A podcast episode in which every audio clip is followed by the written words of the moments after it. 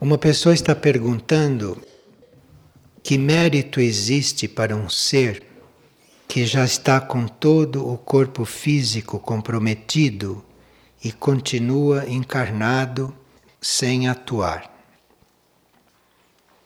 Nesses casos, pode estar se dando uma purificação do corpo físico especificamente. O ser que está encarnado ali, ele pode ajudar nesta purificação do corpo físico, ou pode estar fazendo um trabalho de adaptação por se sentir limitado naquele corpo. Então, é uma purificação para o corpo, através desta enfermidade, da queima de todos esses resíduos, e há também uma purificação para a alma que está ali, porque ela tem que se adaptar àquela limitação e assim vai se purificando. Há certos momentos que nós nos sentimos limitados, e isto, se é bem compreendido, se transforma numa purificação, num progresso. E a pessoa pergunta se, quando isso está acontecendo com o corpo físico, como se comportam os outros corpos, isto é, o astral e o mental. Cada um pode estar passando por uma purificação correspondente lá no seu nível ou se eles não estão incluídos nesta purificação, podem estar fazendo um processo próprio lá nos outros níveis onde estão. E o que pode ser feito para amenizar tais sofrimentos além da oração e da entrega? Se nós estabelecemos um clima de calma e de harmonia, é uma grande ajuda que se pode dar nesses momentos. Porque se nós estamos calmos e harmoniosos, uma parte da transmutação daquilo cabe a nós fazer e, num certo sentido, se pode dar um alívio. Mas precisa estar calmo e não participando emocionalmente, porque senão se acrescenta mais forças a serem transmutadas. E uma pessoa que trabalha há 16 anos com adolescentes e crianças com limitação mental e cerebral profunda. Alguns foram vítimas de provas genéticas e foram abortados. E ela, depois de 16 anos, está se perguntando se vale a pena contribuir com isto, porque ela vê que os tratamentos ali nem sempre são muito corretos e recomendáveis. E se ela poderia contribuir de outro modo para tudo isto? Bem, pode ser que aqui haja um processo kármico da pessoa que está trabalhando com isso. Então ela pode ali estar equilibrando alguma coisa que ela mesma precisa equilibrar no sentido de se doar para seres que estão nessa situação. Mas aí ela pode oferecer esse trabalho, oferecer toda essa atividade ao seu ser interior, sem criar expectativas com respeito a prosseguir nisso ou a não prosseguir, e entregando esse trabalho o tempo todo. Se alguma coisa tiver que mudar, mudará. Ou se não tiver que mudar, a pessoa vai receber uma energia especial para lidar com isto e para nessa situação contribuir para o alívio daquelas criaturas. Mas essas pessoas que são assim limitadas cerebralmente, mentalmente, podem ter o ser interior lúcido e não na mesma situação. Então, quando se está lidando com esses corpos mentais e físicos, se a gente está num bom alinhamento, pode fazer uma ponte com o eu interno da pessoa e ajudar o eu interno. Então, às vezes nós não podemos ajudar alguém externamente, porque o corpo, o cérebro está comprometido, mas podemos estar ajudando internamente e fortalecendo o eu interno do indivíduo que deve estar passando por aquele processo. Enfim, quando se serve, não se deve estar vendo o resultado aparente, porque o serviço tem repercussões no plano invisível. E se a gente ficar se baseando só pelo resultado aparente, a gente fica limitado e às vezes desanimado. Então não é o resultado aparente que importa. O resultado aparente é um dado, mas o trabalho, o serviço pode estar repercutindo em outros planos, em outros níveis onde não se vê. Como no caso destas pessoas que são destinadas a trabalhar com esses seres que parece que não reagem, parece que não dão resultado, mas não é bem assim. Às vezes, esta limitação externa pode até acelerar o processo interno do indivíduo. E todo esse trabalho interno não se vê, não é perceptível. E uma pessoa pergunta por que durante a noite começam as perturbações. E à medida que a noite se aprofunda, vem uma sensação não agradável. E depois de uma oração, tudo isto desaparece. Bem, não é verdade que a noite traz perturbações, pelo contrário. É a noite após as 22h30 é que a nossa interiorização é facilitada. Quanto mais a noite se aprofunda, mais nós temos a possibilidade de nos interiorizar e de irmos para o sono profundo. Então a noite profunda não é um motivo de perturbação, é o contrário. A noite profunda nos leva para um nível de total harmonia.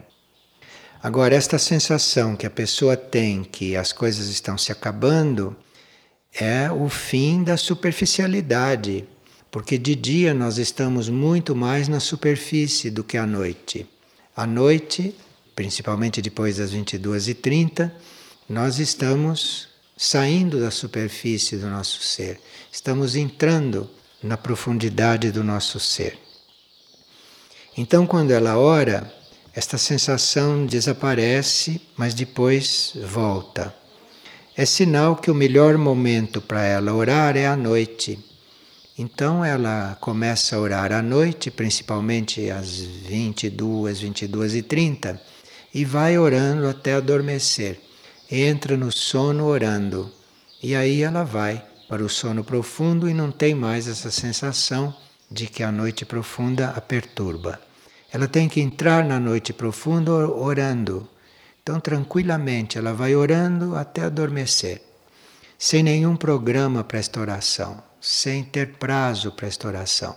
Vai orando, orando, orando, orando, orando, e a uma certa altura adormece. E aí vai sentir o benefício da noite.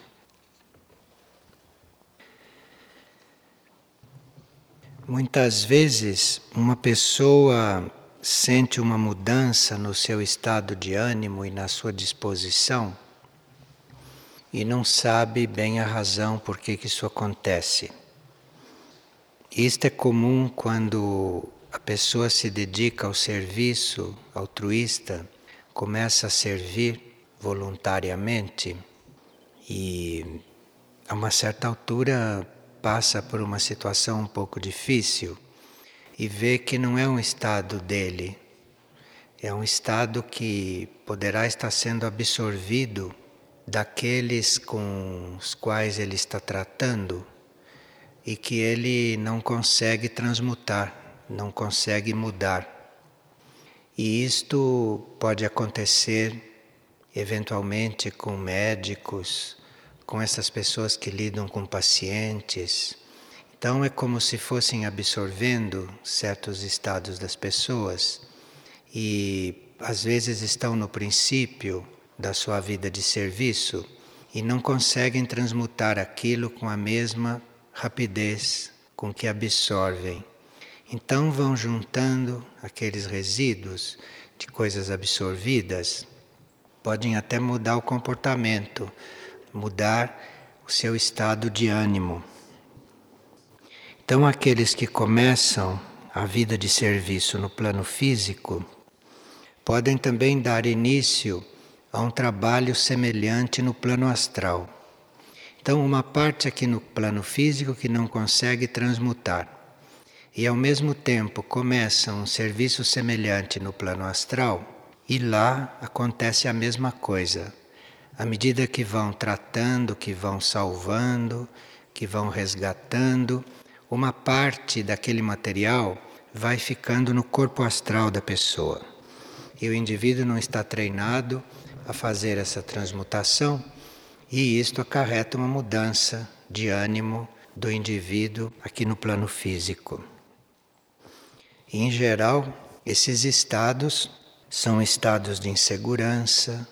Então, se alguém está tratando pessoas muito inseguras, principalmente pessoas que estão em perigo, ou que estão em perigo em outros planos no astral, e esse estado de insegurança das pessoas é absorvido e começa a atuar sobre o indivíduo. Então, esta insegurança começa a se manifestar nele como incertezas, como não está bem seguro do caminho que está fazendo, estados de revolta, estados de dor, estados de desequilíbrio, de sofrimento. Então, tudo isto o servidor vai acumulando e, através desses estados críticos, através dessas provas, ele vai aprendendo a transmutar, vai aprendendo a modificar estas coisas, mas ninguém pode fazer isto por ele e ele tem que, com a prática, procurar compreender se aquilo que ele está sentindo ou se aquilo pelo qual ele está passando é mesmo dele, ou se é uma coisa absorvida e que não está sendo resolvida nem transmutada. E aqui foi interessante porque uma pessoa teve um sonho com alguém que estava fazendo este trabalho de resgate no plano astral. E essa pessoa que estava fazendo o trabalho de resgate pedia que eles fossem rápidos aqui embaixo porque ele estava retirando seres desencarnados de certos níveis de consciência e passando para outros, ajudando as pessoas a transcenderem certos planos de consciência. Então, isto é um trabalho que, na prática, pode resultar numa espécie de carga para o indivíduo depois transmutar e se liberar de tudo isto que fica sendo absorvido. Então tem uma mudança de comportamento. Pode ser uma mudança normal, mas tem outros tipos de mudança, tem outros tipos de repercussão que são coisas absorvidas nesses planos de serviço. E uma pessoa estava na vigília permanente, num daqueles horários noturnos, e ela foi para lá sem se agasalhar o suficiente. Chegando lá, ela se deu conta de que estava muito frio, muito vento e que ela não tinha se agasalhado. Mas não teve coragem de deixar a vigília e recebeu isto como uma prova ela não ir buscar agasalho. Então, quando ela reconheceu isto como uma prova e resolveu não ir buscar agasalho, ela sintonizou com o eu interno dela, fechou os olhos e ela então viu algumas chamas de fogo que cintilavam dentro do local da vigília por alguns segundos. E a partir daí, o frio ficou suportável e a vigília transcorreu tranquila. Ela então acha que passou pela prova por não ter deixado a vigília sozinha para ir buscar agasalho. Bem, isto tem dois lados. Tem esse lado positivo, que é como ela disse. E como ela tem uma intenção pura, como ela fez isso tudo honestamente, ela não fez isso para provar para ela mesma que ela era forte. Mas ela fez isto muito simplesmente e honestamente. Então foi tudo bem. Mas nós teríamos que tirar daqui uma certa instrução.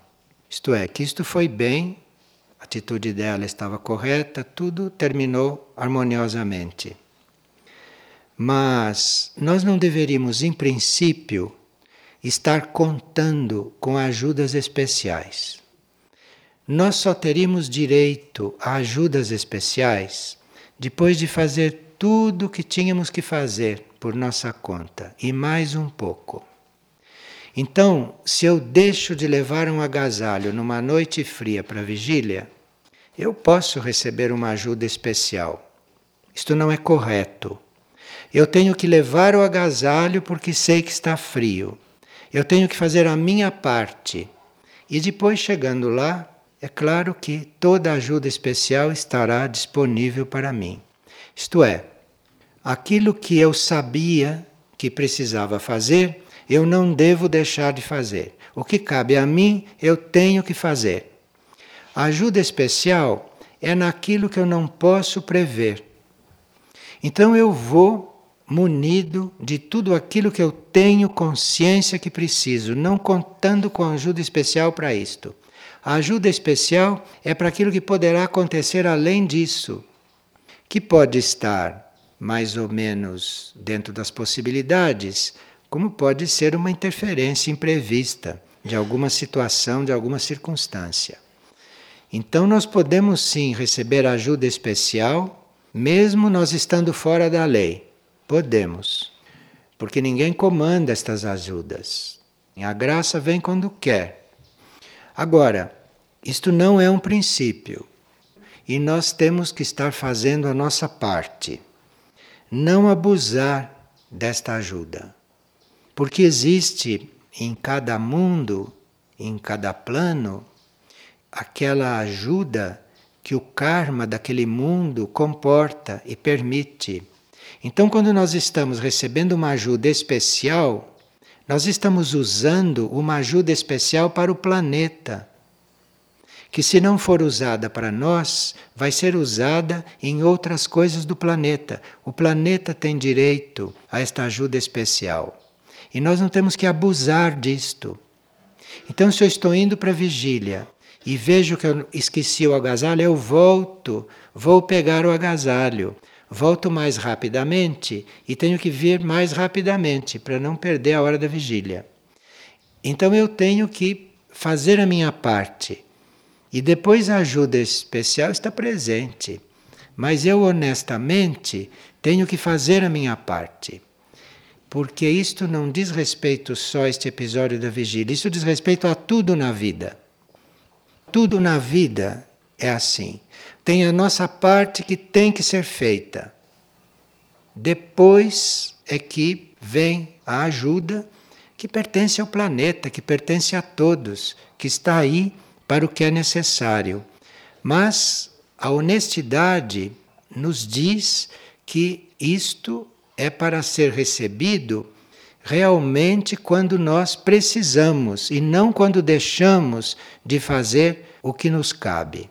Isto é importante para quem está fazendo o caminho. E esta mesma pessoa pergunta se é válido fotografar a aura das pessoas. Porque outro dia nós estávamos estudando a aura mas não de um ponto de vista passivo, né? Como é que está a nossa aura. Mas nós estamos estudando isso de um ponto de vista mais ativo, isto é, como devemos trabalhar a nossa aura para que ela seja sadia, para que ela seja luminosa, para que ela seja curativa para os outros, para que ela seja harmoniosa dentro de um ambiente. Então a pessoa está perguntando se é válido fotografar a aura. A aura muda de coloração a cada momento. Vocês podem entrar aqui com uma determinada aura, e aqui essa aura vai mudando de situação, segundo o que acontece aqui, segundo como vocês vão se trabalhando, segundo como vocês vão recebendo a energia que desenvolve aqui, que o grupo está desenvolvendo aqui. Então há uma mudança na aura de cada um há uma mudança na aura do grupo.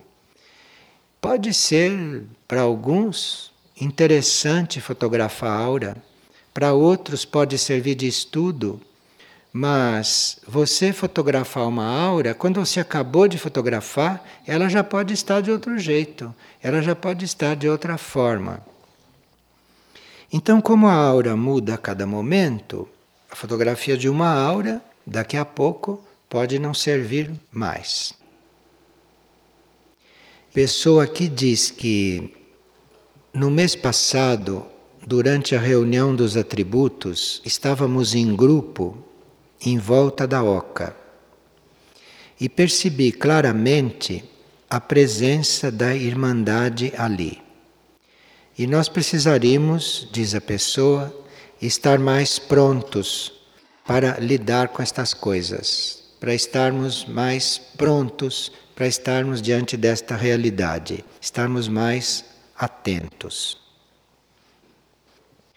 Eu acho que o que a pessoa está querendo dizer com estarmos mais prontos, nós estarmos aqui, não estarmos onde estamos, mas termos essas presenças hierárquicas, essas presenças espirituais, essas consciências, essas energias que estão do outro lado da vida, ou que estão nos planos internos, ou consciências que já desenvolveram e que agora já estão em planos imateriais, nós teríamos que considerar a presença dessas energias, a presença dessas consciências, isto que ela chama de irmandade, esta reunião de consciências, de energias, de seres, de hierarquias, e que já se encontram em um plano de vida além deste nosso. E como nesse plano de vida existe um raio, existe uma energia, ou existe uma situação que nós conhecemos como onipresença, isto é, existe um plano de consciência onde a consciência que está lá está presente em todos os lugares. Então, esta onipresença existe. Então, essas consciências que estão nesses planos superiores, elas são onipresentes. Então, elas estão presentes aqui também, embora aqui seja o plano físico. Uma consciência onipresente, ela não está só lá, ela está presente aqui também, de uma certa forma. Então, se nós começamos a considerar esta onipresença, então nós começamos a considerar este mundo muito mais habitado do que ele realmente é. Só que ele é habitado de uma forma diferente. Aqui estão consciências que não têm corpo físico, mas que estão aqui, cada uma nos seus corpos. Umas estão aqui em corpo astral, outras estão aqui em corpo mental. Outras estão aqui em corpo de alma, em corpo espiritual, mas estão onipresentes, estão aqui. E claro que a gente esquece um pouco disso e não consideramos esta presença, não consideramos esta irmandade. Se nós consideramos esta presença, se nós começamos a considerar que aqui existem outras consciências, que aqui existem outras energias além da nossa, que aqui existem outros seres além destes seres que estão aqui dentro em corpo físico. Se nós consideramos isto, nós vamos ajudando estes seres a desenvolver e vamos desenvolver mais nós também. Então, se uma parte de consciência, uma parte de seres, uma parte de energias está aqui, aqui tem mais, em outros planos, em outros níveis. E a pessoa quer dizer que a gente tem que estar pronto, eu acho que ela quer dizer que a gente leve isto em conta, que a gente tenha isto presente, para eventualmente começar a perceber isto e começar um intercâmbio começar um interrelacionamento, que é um raio também, que é uma energia. Compartilhar algo com estes outros planos, dentro das leis, dentro daquilo que é possível, compartilhar com essas consciências. Pois não. Ele pergunta como se percebe estas coisas. Nós temos, além do corpo físico, temos um outro corpo mais sutil que é sensitivo. Assim como o corpo físico percebe as coisas pelos sentidos materiais, você percebe as coisas pelo tato, pelo paladar, pelo olfato, pela audição, pela vista. Assim que você vai percebendo as coisas. Existem esses mesmos sentidos nos planos internos. Só que nos planos internos, em vez de você ver com os olhos físicos como vê aqui, você vê com os olhos internos, que não são físicos. Então você tem uma visão correspondente ao seu desenvolvimento naquele plano. Então você está vendo esta sala aqui, isto que está aqui. No plano astral, os seus olhos internos, a contraparte dos seus olhos físicos, estão vendo esta mesma coisa, mas em astral. E se isto vai ser visto em astral, não é bem como aqui. Em astral, você vai ver cores diferentes daqui, você vai ouvir sons diferentes daqui, você vai perceber movimentos diferentes daqui. Só que esses sons, esses movimentos, estas cores, isto não produz o mesmo efeito material que aqui. Isto produz estimulações, ou isto produz cura, ou isto produz elementos sutis. Então, uma cor no plano astral pode produzir uma cura. Um som no plano astral pode transportar a consciência do indivíduo para um plano além, muito mais do que aqui no plano físico. Todos esses nossos sentidos no plano astral ficam muito mais aguçados, muito mais abertos, muito mais liberados das sensações, das visões, das percepções materiais. Ficam percebendo de uma forma mais ampla. Então, muda bastante a possibilidade de aprendizagem e de compreensão. Mas são os sentidos que lá são mais desenvolvidos, são mais livres de elementos materiais densos e, portanto, podem perceber mais. Isto é assim até o mental. Agora, do mental para adiante, aí já não tem mais estes sentidos desta forma. Se você vai perceber as coisas no nível da alma, você já tem uma percepção diferente dessas dos sentidos. Essas dos sentidos são limitadas ao plano em que aqueles sentidos existem. A percepção da alma já está num outro plano, já está num plano mais amplo, e a percepção da alma não tem contato só com a terra, como os sentidos. Os sentidos têm contato com a Terra diretamente.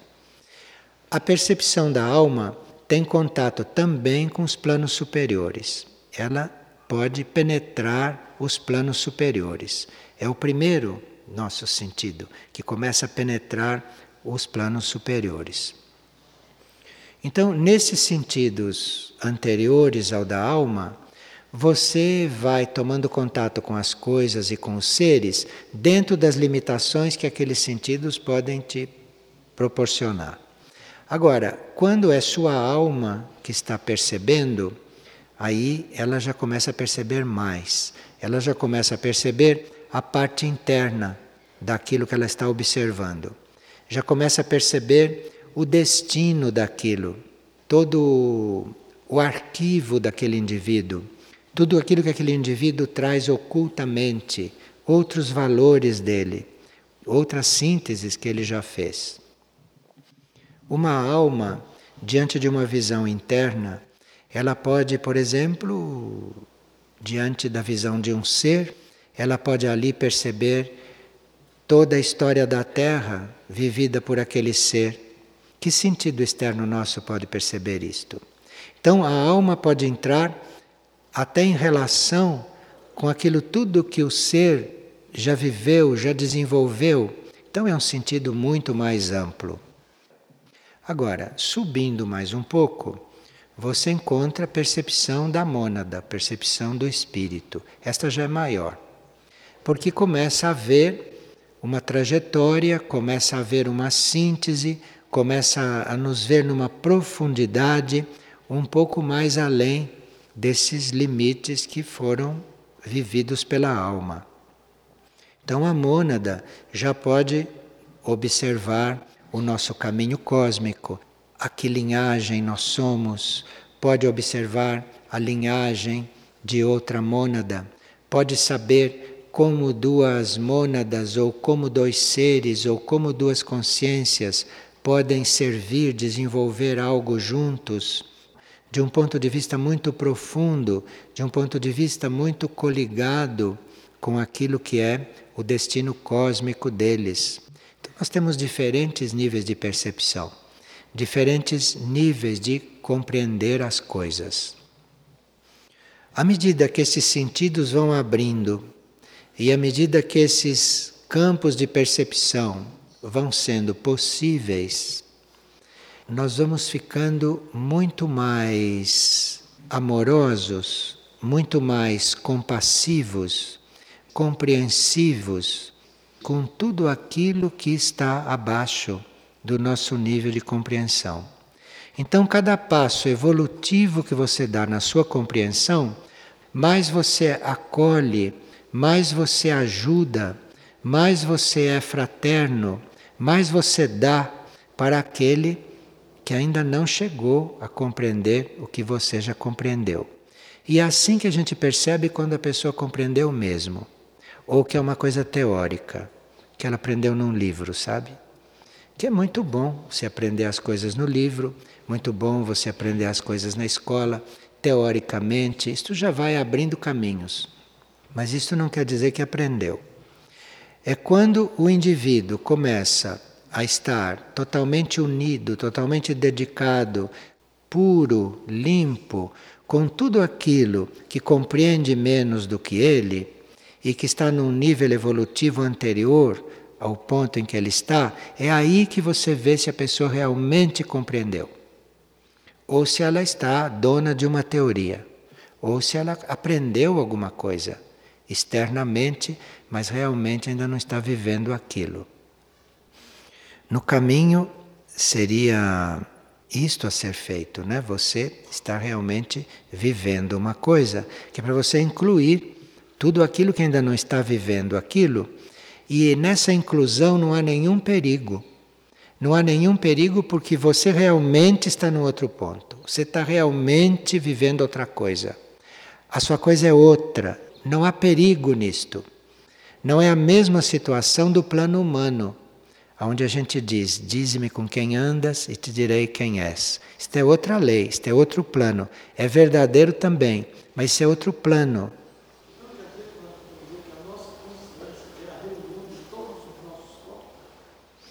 Ah, se a nossa consciência é a reunião de todos os nossos corpos. A nossa consciência é muito ampla. Nossa consciência é cósmica, em essência, na realidade. Acontece que esta consciência vai se manifestando gradualmente. Ela não se manifesta por inteiro. Então, nesse momento, a sua consciência é cósmica, mas o que ela manifesta é certos planos. E ela então vai reencontrando estes planos, vai se reconhecendo, identificando-se com esses planos, até que ela se realize em todos os planos. A nossa consciência é cósmica, mas ela deve se realizar como tal. E ela vai se realizando gradualmente. Isto é muito bom a gente saber, porque quando você vê um indivíduo, quando você olha para o indivíduo, se você olhar como aquilo que ele é na realidade, você vai ajudá-lo muito.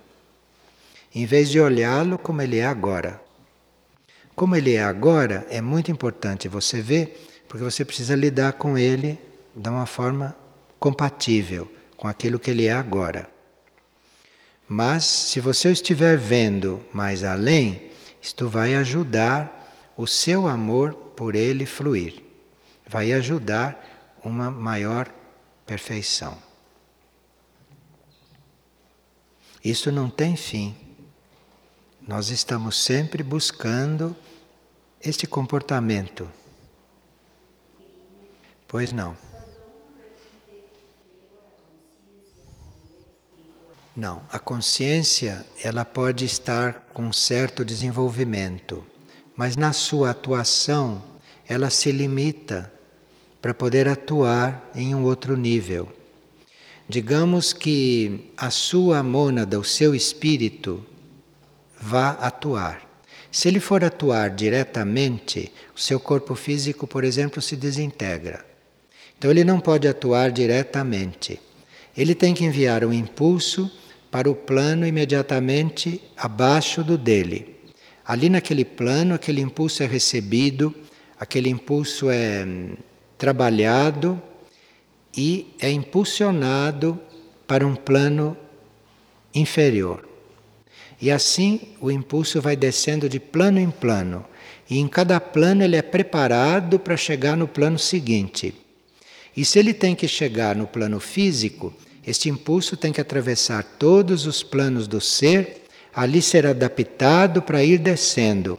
E quando ele chega no plano físico, ele vai fazer bem para o plano físico. Se o espírito tivesse impulsionado e tivesse vindo direto, o corpo físico se desintegraria. Mas passando de plano em plano, o impulso sendo trabalhado de plano em plano e projetado, quando chega no plano físico, chega como cura. E assim é com os nossos impulsos superiores. Eles no descer, eles vão sendo redimensionados, eles vão sendo adaptados para o plano onde devem atuar. Agora, isto é assim de um certo ponto de vista. De um outro ponto de vista, se o seu espírito manda um impulso, e ele vai descendo de plano em plano se ele tiver que chegar ao plano físico, podem sair prolongamentos dele e trabalhar nos planos intermediários, por onde ele está passando. Então, digamos que o seu espírito mande um impulso para o plano físico.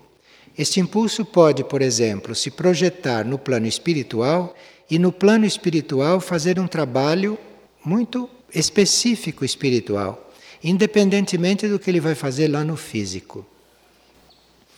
Então pode vir um impulso superior e fazer um trabalho em vários planos. Aí depende da potência do espírito, se ele pode se manifestar em vários planos. Então, seu espírito pode ter mandado um impulso para você estar num grupo. Então, no plano físico, você vai estar naquele grupo com aquele impulso que você recebeu. No plano astral, você vai estar no astral do grupo com aquele mesmo impulso, só que num outro plano, mais livre. Porque o astral é mais livre do que aqui, para certos movimentos. E você pode estar também trabalhando no plano mental, que é mais livre ainda. E pode estar trabalhando no plano espiritual ao mesmo tempo com um grupo. Aí precisa você saber reconhecer em que ponto você está encontrando o grupo ou em que ponto você está encontrando o indivíduo e não começar a confundir esses planos.